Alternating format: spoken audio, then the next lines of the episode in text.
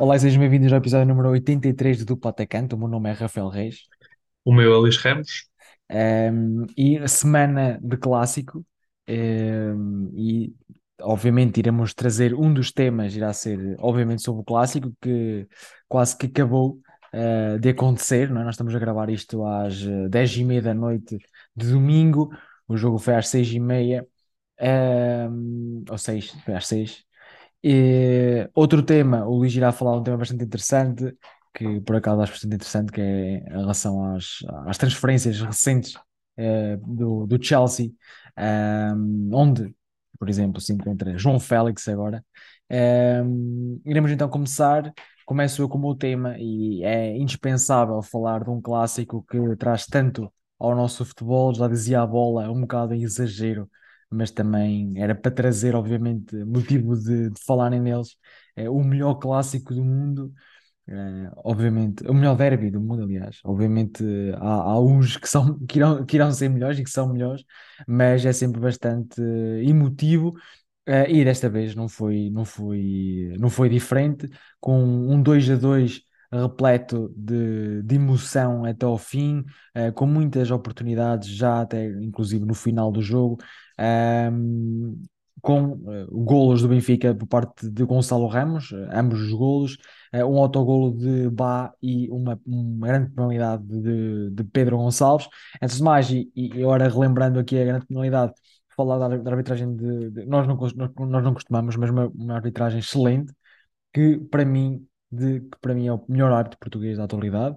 Uh, eu árbitro com mais experiência, árbitro mais com experiência internacional, o único que é constantemente chamado para jogos da Liga dos Campeões, por aí fora. Infelizmente não o tivemos no, no Mundial, uh, mas não era de todos descabido que Artur Soares Dias estivesse no Mundial, mas uma arbitragem à imagem dele, sempre certa. Uh, obviamente nunca irão estar 100% corretas porque há sempre uma falta que é para marcar ou um amarelo que é para mostrar e os adeptos nunca vão estar contentes com a arbitragem independentemente de, de, do clube porque há sempre uh, decisões uh, contrárias ao pensamento de alguns adeptos, quer do Sporting, neste caso, quer do Benfica.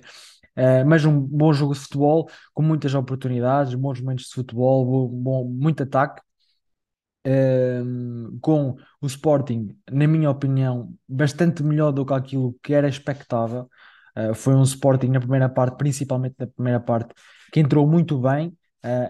apesar do Benfica conseguir pressionar alto e criar muitas dificuldades como costuma criar na pressão alta, uh, consegue, conseguiu o Sporting ultrapassar muito bem essa, essa primeira fase de pressão uh, e, e, criar a partir daí uh, muitas dificuldades ao Benfica.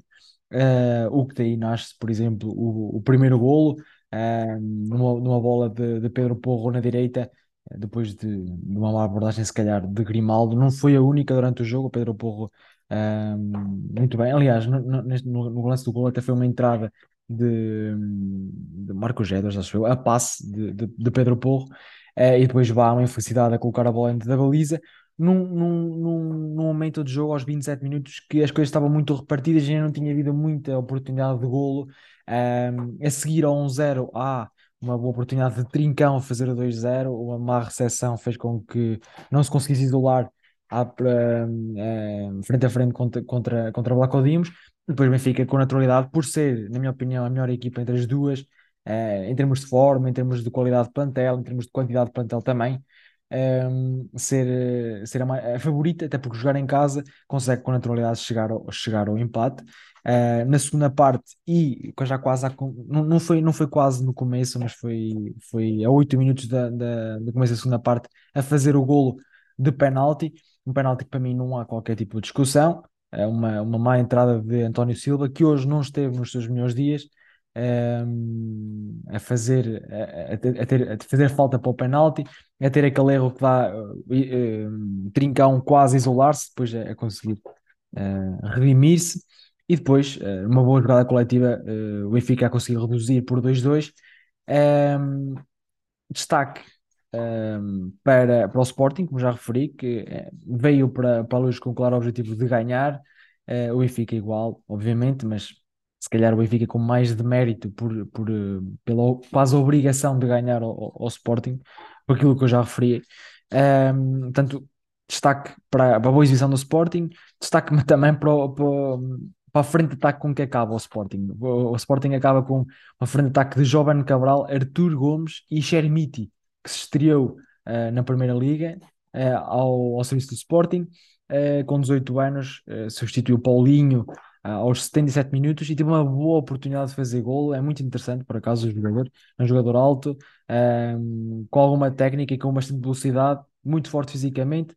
Conseguiu se isolar e com um bocado mais experiência. Eu digo ali, e, e por acaso, quando estava a ver o jogo, ehm, referi isso e comentei isso. Se tivesse mais experiência, conseguia colocar a bola em. Pareceu-me ser pote, não sei, não, tenho, não sei ao certo, mas pareceu-me ser pote que ia isolado. Era um lance 2 para 0 se jogasse ao lado Pote, tinha tudo para fazer um, um golo um, ia acabar com o jogo, porque já foi uh, muito perto do, do minuto final, pareceu-me aos 92 minutos, pelo que estou aqui a ver agora. Portanto, era um lance que iria provavelmente matar o jogo. Eram 3-2 para o Sporting e uma vitória que ia ser muito importante para o, para o Sporting, pelas aspirações. De destacar as mexidas que houve na tabela classificativa, um, isso iremos também tratar mais um bocado à frente, mas a verdade é que o Benfica uh, continua, obviamente, isolado, com o Braga a ser o grande destaque um, em segundo classificado a 4 pontos do Benfica. Uh, o Porto vencendo depois contra, contra o Famalicão hoje um, a ficar a 5 pontos. O Sporting pode ver-se passado, e aqui era este o, o aspecto que eu queria falar, pode, pode ser ultrapassado pelo incrível Casa Pia, caso o Casa Pia vença eh, em casa do Estoril de Praia, pode ultrapassar o Sporting e ficar isolado no quarto lugar com 30 pontos. É preciso dar mérito um, à equipa do, do Casa Pia, que recém-promovida está a fazer um, um espetáculo de um, de um, campeonato. Parece que todos os anos há uma, há uma equipa assim, não? O passado foi o Estoril, este ano é, é o Casa Pia, realmente muito interessante. É este o meu balanço do, do, do clássico, que relança, na minha opinião, uh, o, o campeonato, uh, uma vantagem de 4 pontos para o segundo classificado, uh, é ir, é, é, quem, aliás, acho que ainda não acabou a, segunda a primeira fase do, do campeonato, vai ser um campeonato que não se esperava ser, ser tão, se calhar, competitivo, parece-me ter, ter relançado esse mesmo campeonato. Sim, é, eu não tive a sorte de ver o jogo, infelizmente. Eh, contudo, eh, queria também destacar aqui eh, aquilo que pode, as consequências deste resultado para as duas equipas. Desde logo, como tu disseste bem, relança aqui a luta pelo primeiro lugar, não é? o Braga está apenas a 4 pontos do Benfica, o Porto, com esta vitória de hoje, está a 5. o Benfica, que estava super destacado antes do Mundial, vê-se aqui com uma distância mais, uh, mais curta uh, e a primeira volta uh, ainda não acabou, e tu disseste, não, não, acabou, falta, falta a próxima jornada, que aí sim dita o fim da primeira volta. mas é, é, está, está tudo em aberto, eu acho. o Benfica nota-se uma quebra, uma quebra de rendimento pós-mundial. Uh, e depois também há aqui que eu acho que nós já falamos muito, muito este ano e, e é preciso dar também muito mérito uh, à equipa do, do, do Sporting Braga, uh, que, na minha opinião, uh, e que venceu esta jornada, 1 a 0 em casa contra o Boa Vista. Desde logo, destacar também que foi o primeiro jogo de, do Campeonato Português que foi observado pelo novo selecionador nacional, que de certo já, já conseguiu tirar boas notas de alguns jogadores interessantes, como é o caso do Ricardo Horta, que esteve no último Mundial, assim como o Vitinha, que cresce a olhos vistos, eh, e depois daquele jogo que ele fez eh, para a Taça de Portugal, onde o Braga consegue virar o jogo em 5 minutos, volta a marcar, desta feita contra o Boa Vista. É, é, um jogador que tem estado a dar cartas, começou ano passado e este ano. também não é, é um jogador que pode não ser Uh, pode não, não, ser aquele jogador com a técnica uh, com a bola nos pés, mas é um jogador que dá muita garra, tem boa finalização é, e é sempre uma mais-valia uh, para, para o Braga, certamente, e para a seleção nacional também pode acrescentar muito. vamos ver. E por outro lado, o Sporting, aquilo que eu digo e, e sempre disse, eu acho que o que acabou por tramar o Sporting este ano foi mesmo uh, a falta de planeamento da, época, uh, de serem jogadores importantes e não terem sido uh, cautelados outros jogadores com a mesma, com a mesma preponderância, não é? Por muito que, o Amorim queira destacar muito os jovens jogadores, ele próprio já disse que não ia ao mercado se o Schmidt, não é? O ponta-lança que entrou, renovasse o contrato, também aqui dá o voto, o voto de confiança, mas uma equipa eh, para lutar por títulos eh, e faça um Porto, um Benfica e mesmo um Braga eh, fortes, eh, também precisa de, precisava de reforços com, com outras capacidades, na minha opinião, e acho que, que- e, e, pelo, e pela luta e pelo jogo que fez hoje também o Sporting com, com, com, o Benfica, nota-se mesmo que, que é uma equipa que tem qualidade, potencial muito bem orientada pelo Ruben Amorim. Agora, eh, faltam algumas soluções que isso é que estão a travar eh, a ação do Sporting este ano. Por outro lado, como tu disseste, eh, eu trago um tema que acho muito interessante, numa semana que ficou marcada pela chegada do João Félix a uma nova equipa em Inglaterra, foi o Chelsea. Essa estreia, João Félix, já agora não correu muito bem, uma vez que acabou por ser expulso na segunda parte, aos 60 minutos. Eh, apesar disso, eh, há que destacar que o Félix estava a ser o, o jogador mais do Chelsea, claramente o único a trazer eh, frescura àquela equipa que está um pouco desanimada face aos resultados e face à, à incerteza que vive o próprio plantel, é? E eu queria trazer este tema porque, de facto, o Chelsea mudou muito em termos de poucos meses, não é? Estamos a falar do campeão da Europa aqui no Porto, eh, que se tornou frente ao Manchester City, eh, com o Thomas Tuchel, para de repente ser uma equipa que está a, meio da tabela, eh, em décimo lugar, já sem Thomas Tuchel ao sem Roman Abramovich, que também foi o presidente com maior sucesso a nível do clube, a gerir o, o, o Chelsea. Eh, e em décimo lugar na tabela classificativa, longe, eh, muito longe, eh, de lutar por títulos este ano.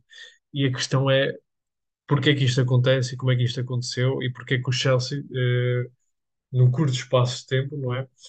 Se tornou numa equipa que eh, estava a lutar por títulos para uma época desastrosa mas também recheado de grandes jogadores. E a verdade é que uh, a primeira hipótese seria uh, um desinvestimento a nível do plantel, mas isso não se verifica muito pelo contrário. Este ano, já contando também com o mercado de janeiro, o Chelsea gastou cerca de 430 milhões de euros em termos de despesas, onde se destaca sobretudo a chegada de Fofana, Leicester, agora Mudryk do Shakhtar por 70 milhões de euros. Uh, temos Cucurella, Sterling, Badiashile, também chegou agora no mercado de janeiro, Koulibaly, uh, Andrei Santos, Aubameyang e agora João Félix, que apesar de uh, não estar em definitivo, é um jogador que só de taxa de empréstimo foram 11 milhões de euros, mais o salário que é pago na totalidade pelo Chelsea, é um valor que ronda os 20 e poucos milhões de euros para um jogador que está lá quatro meses, cinco meses no tanto, nesse tanto, sem opção de compra. E este negócio, uh, tudo bem que eu acho que é indiscutível para nós que, que, estamos em Portugal e que acompanhamos o Félix, é indiscutível que o Félix tem qualidade, é indiscutível que o Félix se pode tornar um dos melhores uh, do mundo. Uh, mas no, no, ponto de vista de gestão, eu acho que não se compreende como é que um clube vai dar este 20 milhões de euros por um jogador para ter apenas 4 meses ou 5 meses, eh, sem ter hipótese sequer eh, de o contratar em termos definitivos. No fundo, está a pagar bastante para valorizar um jogador que não é dele. Uh, e isto é, é aquilo que, no fundo, define o, o, o ato, o, a época a, nível de gestão do Chelsea.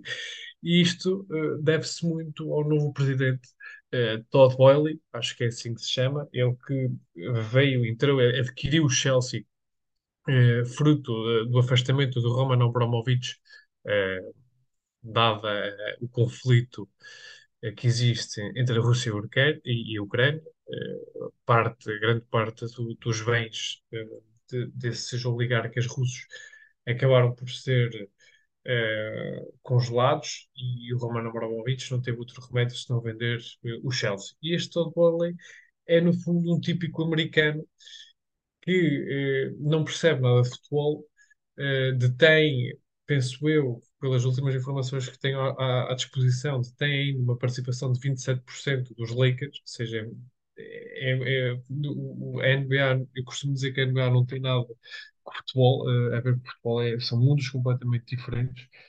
E eh, este ano o Chelsea está-se a basear muito nesse mundo de fantasia, nesse mundo dos espetáculos americanos, onde eh, a mentalidade de comprar craques, eh, comprar em grande quantidade, eh, significa sucesso desportivo a, curto prazo. Eu acho que isto é uma lição que nós podemos relembrar sempre, que não é por nós termos um grande conjunto de estrelas ou adquirir a, a- a gastar muito dinheiro em muitos jogadores, qualidade ine- inegável, ou seja, todos os, jogadores que o Chelsea comprou são grandes jogadores e cabem em qualquer equipa do mundo. Uh, mas não é por nós juntarmos esses craques que a equipa vai ter sucesso a curto prazo. Uh, há, há muitos outros fatores um, a ter em conta e, uh, claramente, é uma época que está a ser desastrosa. Uh, E eu acho que o primeiro ato eh, que acabou por ser desastroso por parte desta nova direção foi mesmo a saída do Thomas Tuchel, ele que acabou por não ter o início de ano muito fácil, eh, contudo, eh, ele eh, em seis jogos da Premier League venceu três, empatou um e, e perdeu dois. Eh, teve uma média de 1,67 pontos por jogo. Foi logo despedido, uma decisão que acabou por ser surpreendente, dado o histórico e a importância que o Thomas Tuchel teve no passado recente eh, do Chelsea. Eh, em, em contrapartida, chega- chegou um novo treinador e foi contratado um novo treinador eh, para, para o clube, Graham Potter, que fez um excelente trabalho já na Premier League. E ele, este ano, em 20 jogos, eh, tem apenas 9 vitórias, 4 empates e 7 derrotas, 1,55 eh, pontos por jogo, menos que o seu antecessor, o Thomas Tuchel. Eh, e ele, em declarações recentes, veio dizer que treinar o Chelsea é, que é, cer- certeza o, o trabalho mais duro no mundo do futebol. E, e dadas estas circunstâncias, eu tendo a concordar muito com o Graham Potter, que infelizmente está numa equipa eh, que, que não é gerida eh, da melhor, eh, da melhor forma, eu acredito nisso. E, e vamos ver como é que o João Félix eh, vai, se vai desenvolver neste, nestes meses ao serviço da equipa de Londres, eh, que não promete ser uma época fácil e, o próprio Graham Potter já está aqui a ser muito contestado eh, pelos, pelos adeptos e pela direção. Eu acho que é uma tentativa de contratar qualidade, tentar conjugar qualidade com quantidade, Ahm, tentar reformular o plantel quase, quase, não digo a 100%, mas quase.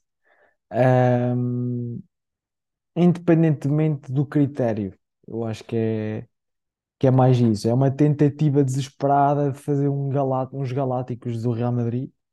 Uh, correu mal recentemente a Barcelona, uh, corre, corre mal na maioria das equipas, é? Que, que, que isso acontece.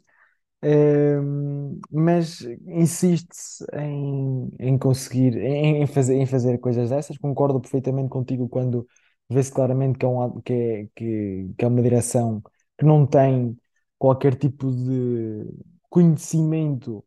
A direção, falamos do americano, não tem qualquer tipo de conhecimento do mundo do futebol e provavelmente é quase 100% de probabilidades que é. eh, ajudado, não é?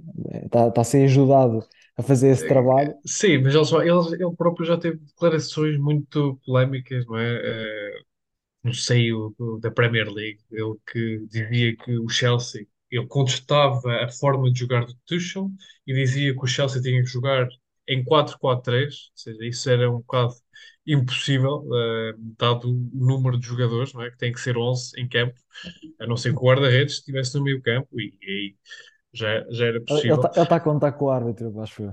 É, ali, no- ali no meio campo a e, controlar. e depois também aquela, eh, aquela ideia que ele teve, que também foi muito contestada pelos próprios treinadores, incluindo o Guardiola e o Klopp, de fazer um, um duelo entre os melhores jogadores, o 11 do norte de, de Inglaterra e sul eh, de espécie de Inglaterra, NBA, ao não é? nível de NBA, de All-Stars.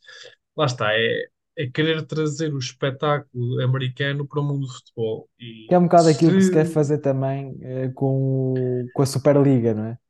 Sim, é- eu acho que o futebol é muito característico, não, não é um desporto que é como, como outros desportos que possam existir, onde eh, a qualidade individual pode fazer diferença. Aqui, mais que a qualidade individual, são 11 jogadores, eh, é a qualidade coletiva e, e a própria gestão acaba por ser fundamental para o sucesso. Isso eu não tenho dúvidas. Eu acho que o Todd Bowley está a aprender eh, da pior forma e da maneira mais dura, não é? Vai ser um ano muito complicado e, e o Chelsea também vive de títulos, é um clube grande em Inglaterra e, os próprios adeptos são muito exigentes. Eu acho que ele está a aprender a realidade, está-lhe está-lhe aqui de forma dura, porque de facto não era aquilo que ele tinha idealizado e, e está a ser um, um ano muito difícil para ir para Londres. Eh, É claramente um grande orçamento tentar contratar eh, em desespero. Num... Gosto muito de Modric, acho um jogador eh, realmente incrível, mas contratar um jogador de perto de 100 milhões, né? São 70 mais 30 por um jogador do campeonato, de um campeonato secundário, assim é, por exemplo, o campeonato português, mas eh, eu considero, e isso é uma questão pessoal, um campeonato português uma montra maior do que é eh, o campeonato ucraniano.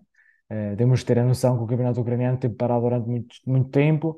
Modric foi um desses jogadores eh, e tem que meio ano é o mais alto nível, não é? Tem estado muito bem. Agora, não vamos, não vamos comparar, por exemplo, a transferência de um Enzo Fernandes para o Chelsea, não é? Que se falava em 120 milhões, mas que o Chelsea, eh, no caso do Enzo, eh, foi, para- foi atrás, não é? Foi, foi atrás de- na decisão. Eh, não considero, eh, eh, não considero, se calhar, a transferência do Enzo, do Enzo Fernandes é to- assim tão descabida, porque é um jogador que já não é, primeira, não é o primeiro ano que, que se demonstra ao mais alto nível, foi o melhor jovem jogador do Mundial um, e isso, quer queira, quer não, tem peso sobre o valor do mercado de um jogador, tem peso sobre aquilo que, que é o valor que um clube está disposto a pagar por, por, um, por um jogador da classe de, de, de Enzo Fernandes. Agora, um, é muito, vou, vou- estar completamente interessado em ver como é que a queda, como é que acontece a queda do Chelsea, porque vai acontecer. Eh, Graham, o Potter não, não, não irá estar lá muito tempo, eu acho, porque se, se eu por acaso não tenho acompanhado as declarações dele, mas se é como tu dizes, eh, acho claramente que, que é um caso do, de, de um, de um presidente que irá estar sempre a, a despedir, a despedir, a despedir até ter o treinador ideal. Ah, tem muita mentalidade americana de que quer-se ganhar rápido. E, eu- e hoje, e não é um sucesso de, de, de curto prazo, que é exatamente aquilo que ele está a fazer, é um sucesso, tentar o sucesso a curto prazo que 90% das vezes eh, corre mal, porque não é um plano sustentado, não é um plano com futuro. Ahm, e se, vamos supor, o Chelsea consegue, por algum motivo, ser campeão para o ano, eh, daqui a 2, 3, 4, 5, 6, 7, 8 anos, não vai ser, com certeza. Ahm, e porque há uma questão fundamental, eh, que se não for um mito é muito grave, que é a questão do fair play financeiro, né? Que, que claramente está a ser posto completamente de lado neste caso e, Sim, é, é no muito caso do grave. Chelsea são 50 milhões de entradas, 450 milhões em 450 milhões de entradas, 50 milhões em saídas. É um déficit aqui eh, gigantesco. Que, pronto, eh, lá está. Parece que os clubes ingleses vivem num, num mundo à parte, sem o paralelo. do City, não é? também, Também é igual. a capacidade financeira destes clubes é, é incomparável em qualquer equipa de futebol mundial.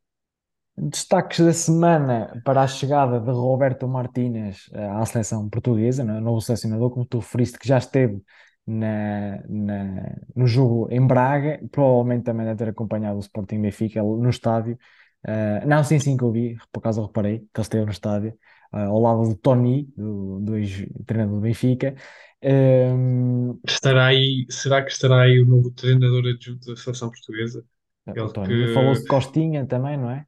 De ele Tiago, que Mendes. Roberto Martínez estava à procura de um ex-internacional português. Às tantas, pode ser ali Tony Maravilha a fazer eh, as suas, eh, as suas declarações, não é? Como aquelas do, do quando estava no, no Egito, no, no No Tractor, não é? Tractor, Que era sempre, foi sempre muito, muito mediático. Destaque também, pois, para o, obviamente, para o jogo do Benfica Sporting, já demos destaque a isso. Destaque para a vitória do Porto e para a vitória do Sporting com o Braga, que eh, deixam tudo, como já referimos, em aberto para a próxima, para a próxima ronda. Falando um bocado mais do jogo do Futebol do Porto, um jogo completamente frenético, onde o Porto vence, eh, vence a ganhar por 3-0 ao intervalo. Uh, faz o 4-0 já, que- já a começar a segunda parte. Uh, resposta 4 minutos depois do Famalicão por 4-1. Golo aos 5 minutos depois do golo do Famalicão, golo do Porto anulado, um golo incrível de Taremi que foi anulado, e depois um golo também anulado de, de, de Famalicão, dois, três minutos depois, portanto ali uma, uma, uma segunda, início de segunda parte frenético por É. parte de, tanto do Porto como, como do, do, do Famalicão. Destacar, Uh, destacar já, já agora no Porto, que com esta vitória igual melhor ataque do campeonato, o Benfica, eh, a nível golos marcados, e também destacar a época eh, de Galeno, de que eh, está a viver, sem dúvida, a melhor época da carreira e muitas dúvidas se colocaram no jogador quando da, da chegada ao Futebol do Porto, mas que este ano está a ser um verdadeiro jogador mais desta equipa do, do Futebol do Porto. Assim, muito rapidamente, passamos então para o próximo segmento, segmento das famosas perguntas. Como de costume, vais começar tu, não é? Eu ia dizer. Exatamente, eh, re- reza a história, não é? E o Exato. primeiro jogador que eu trago, eh, muito simples, este eh, jogou no Rosário Central, Real Madrid e Manchester United. Muito simples. Rosário Central, Real Madrid, é o Di Di Maria. Fácil. Falhei aqui, não disse aqui o Benfica, porque Exato, exato. seria, seria mais fácil. Exatamente, é Real Di Maria. O segundo jogador jogou no Cruzeiro, Futebol Clube do Porto e Galatasaray. Cruzeiro, Porto e Galatasaray, ou seja, um brasileiro. O Souza, mas se o Souza esteve lá, esteve no Galatasaray, sei que foi para, acho que foi para o Fenerbahçe. Ele esteve há Galatasaray. Ah, pouco o tempo, Maicon. Exatamente, que esteve, exatamente, Maicon Roque, que esteve há pouco tempo, inclusive, na atual equipa de Cristiano Ronaldo, o Al Nassr. O Al Nassr. Por último, este jogador jogou no Borussia Dortmund, Real Madrid e Liverpool. Dortmund, Real e Liverpool. Do Dortmund para o Real e do Real para o Liverpool. Reparei que no Liverpool esteve emprestado pelo Real Madrid. Sei porque eu estou a pensar num defesa, sinceramente. Hum, Ah, uh, no- sei lá, Emre Can, não, não sei. Sei que ele esteve no Liverpool, não sei se esteve no Real Madrid. O Emre Can, Não, não é o Emre Can. não há de ser o. Ah, o Sain, Nuri Sain. Exatamente. Nuri Nuri Sain. ele que hoje é treinador Treinador, do. Antalya Sport Ele teve da esta semana Turquia. também, um- se calhar um dos destaques, um destaque da semana, teve aquela reação incrível ah, no final do jogo, depois de ter, eh, ter sido prejudicado pela arbitragem. Os jogadores iam direitos ao, ao, ao árbitro e ele a proteger o árbitro, os seus jogadores, ele a proteger eh, o árbitro dos seus jogadores que iam irritadíssimos com o árbitro direitinhos a ele. Ahm, mais atitudes como esta no, no futebol, principalmente no português, iriam ajudar bastante eh, o espetáculo. Da minha parte, também trago aqui três jogadores que são relativamente difíceis, e relativamente fáceis. O primeiro eh, veio do River Plate para o Futebol do Porto e eh, esteve, por exemplo, na Roma. River Plate Porto, pensei logo no Falcão, mas agora teve é? na Roma Andou emprestado a vários clubes de Itália, incluive, e Turba. inclusive e E Turba. Turbe, Rony Turbe. O mini Messi, não é? que era mais um daqueles que era considerado Messi, Messi, Messi, e agora com 29 anos está no Aris, Aris de Salónica. Portanto, Messi não, não é com certeza, nem nunca foi. Em segundo lugar, eh, trago um jogador que veio para o Porto, pelas mãos do, do Rubin Kazan, mas antes esteve, por exemplo, no Villarreal. Ou seja, Villarreal, Rubin Kazan, Clube do Porto. Ele, Marcano. muito bem, sim, muito rápido, sim senhor. Ivan Marcano. Ahm, por último, trago-te um jogador ahm, que se destacou este ano. Isso é uma ajuda. Quer dizer, este ano não. Ah, dois? Dois anos. Destacou-se ahm, e tem muita qualidade ainda para dar. Tem, uma ajuda tem 26 anos. É um jogador que esteve eh, no Sparta de Praga, veio para a Roma e neste momento encontra-se no Leverkusen. Braga, Roma e Leverkusen. Será o, o, aquele checo, não é? Qual o checo? O caralho, como é que ele se chama? Kozlek. Ai, tem assim um nome. Não, não, não é esse. Não é esse? Não, o jogador que esteve no Leipzig também, depois de sair da Roma foi para o Leipzig e agora está no Leverkusen. Ele que tem, tem a paro com uma, está a par com uma lesão. Ele que foi considerado o melhor golo do europeu. Ah, fácil. É o Patrick Schick. Patrick Schick, exatamente, tem um nome bastante chique, o homem. E, realmente que, que piada da treta. Eh, todos estes jogadores fizeram, eh, fizeram equipa, foram colegas de um jogador de um histórico italiano. Falo do guarda-redes António Mirante. Eh, jogou com estes jogadores, eh, principalmente na Roma. Ele que passou por três dos maiores clubes italianos, passou pela Juventus, inclusive na sua formação. Um, esteve na Roma e atualmente representa o AC Milan, é o guarda-redes suplente, aliás, o terceiro guarda-redes da equipa de Milão, de- só atrás de eh, Mike Maignan e de Tatarussano, ele que um, já venceu dois títulos, foi campeão da Itália o ano passado e ganhou uma taça que eu, desculpem lá, mas eu não vou dizer, pela Juventus em 2006-2007, se alguém quiser ver, vá ao, vá ao Transfermarkt, realmente isto para para falar, para dizer uma coisa destas, só se for maluco. Um, é um jogador que eh, não tem qualquer tipo de internacionalização, eh, mas sempre foi um jogador eh, presente, como eu disse, no maior, nos, nos maiores palcos do, do futebol eh, italiano, principalmente, aliás, exclusivamente no futebol italiano.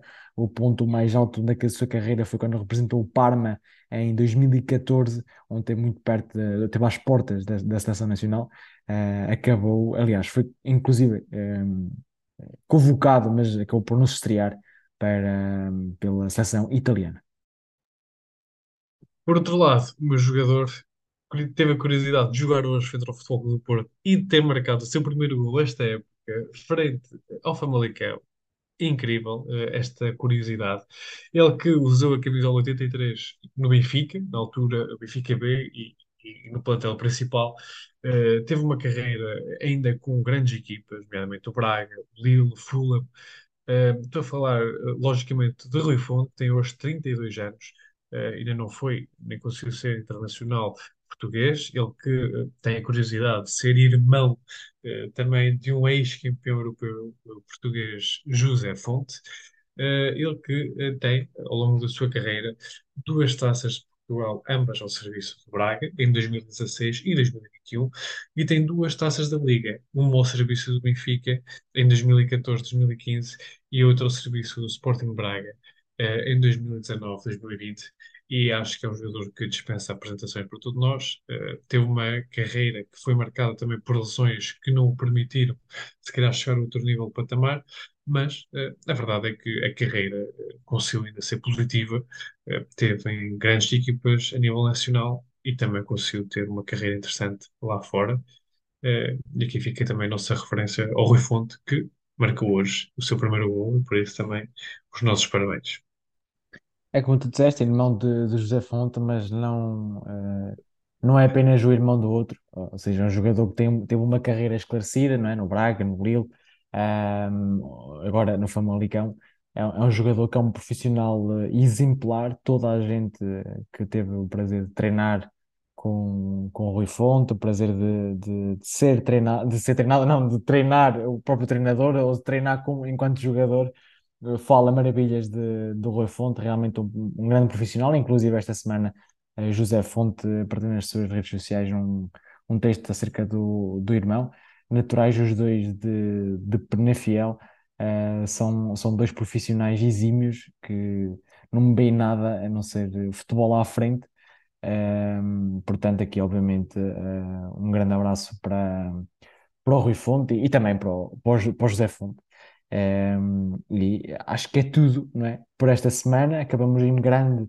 Este episódio é um bocadinho maior do que, do que o costume. Traçamos dois temas e aqueles subtemas do costume.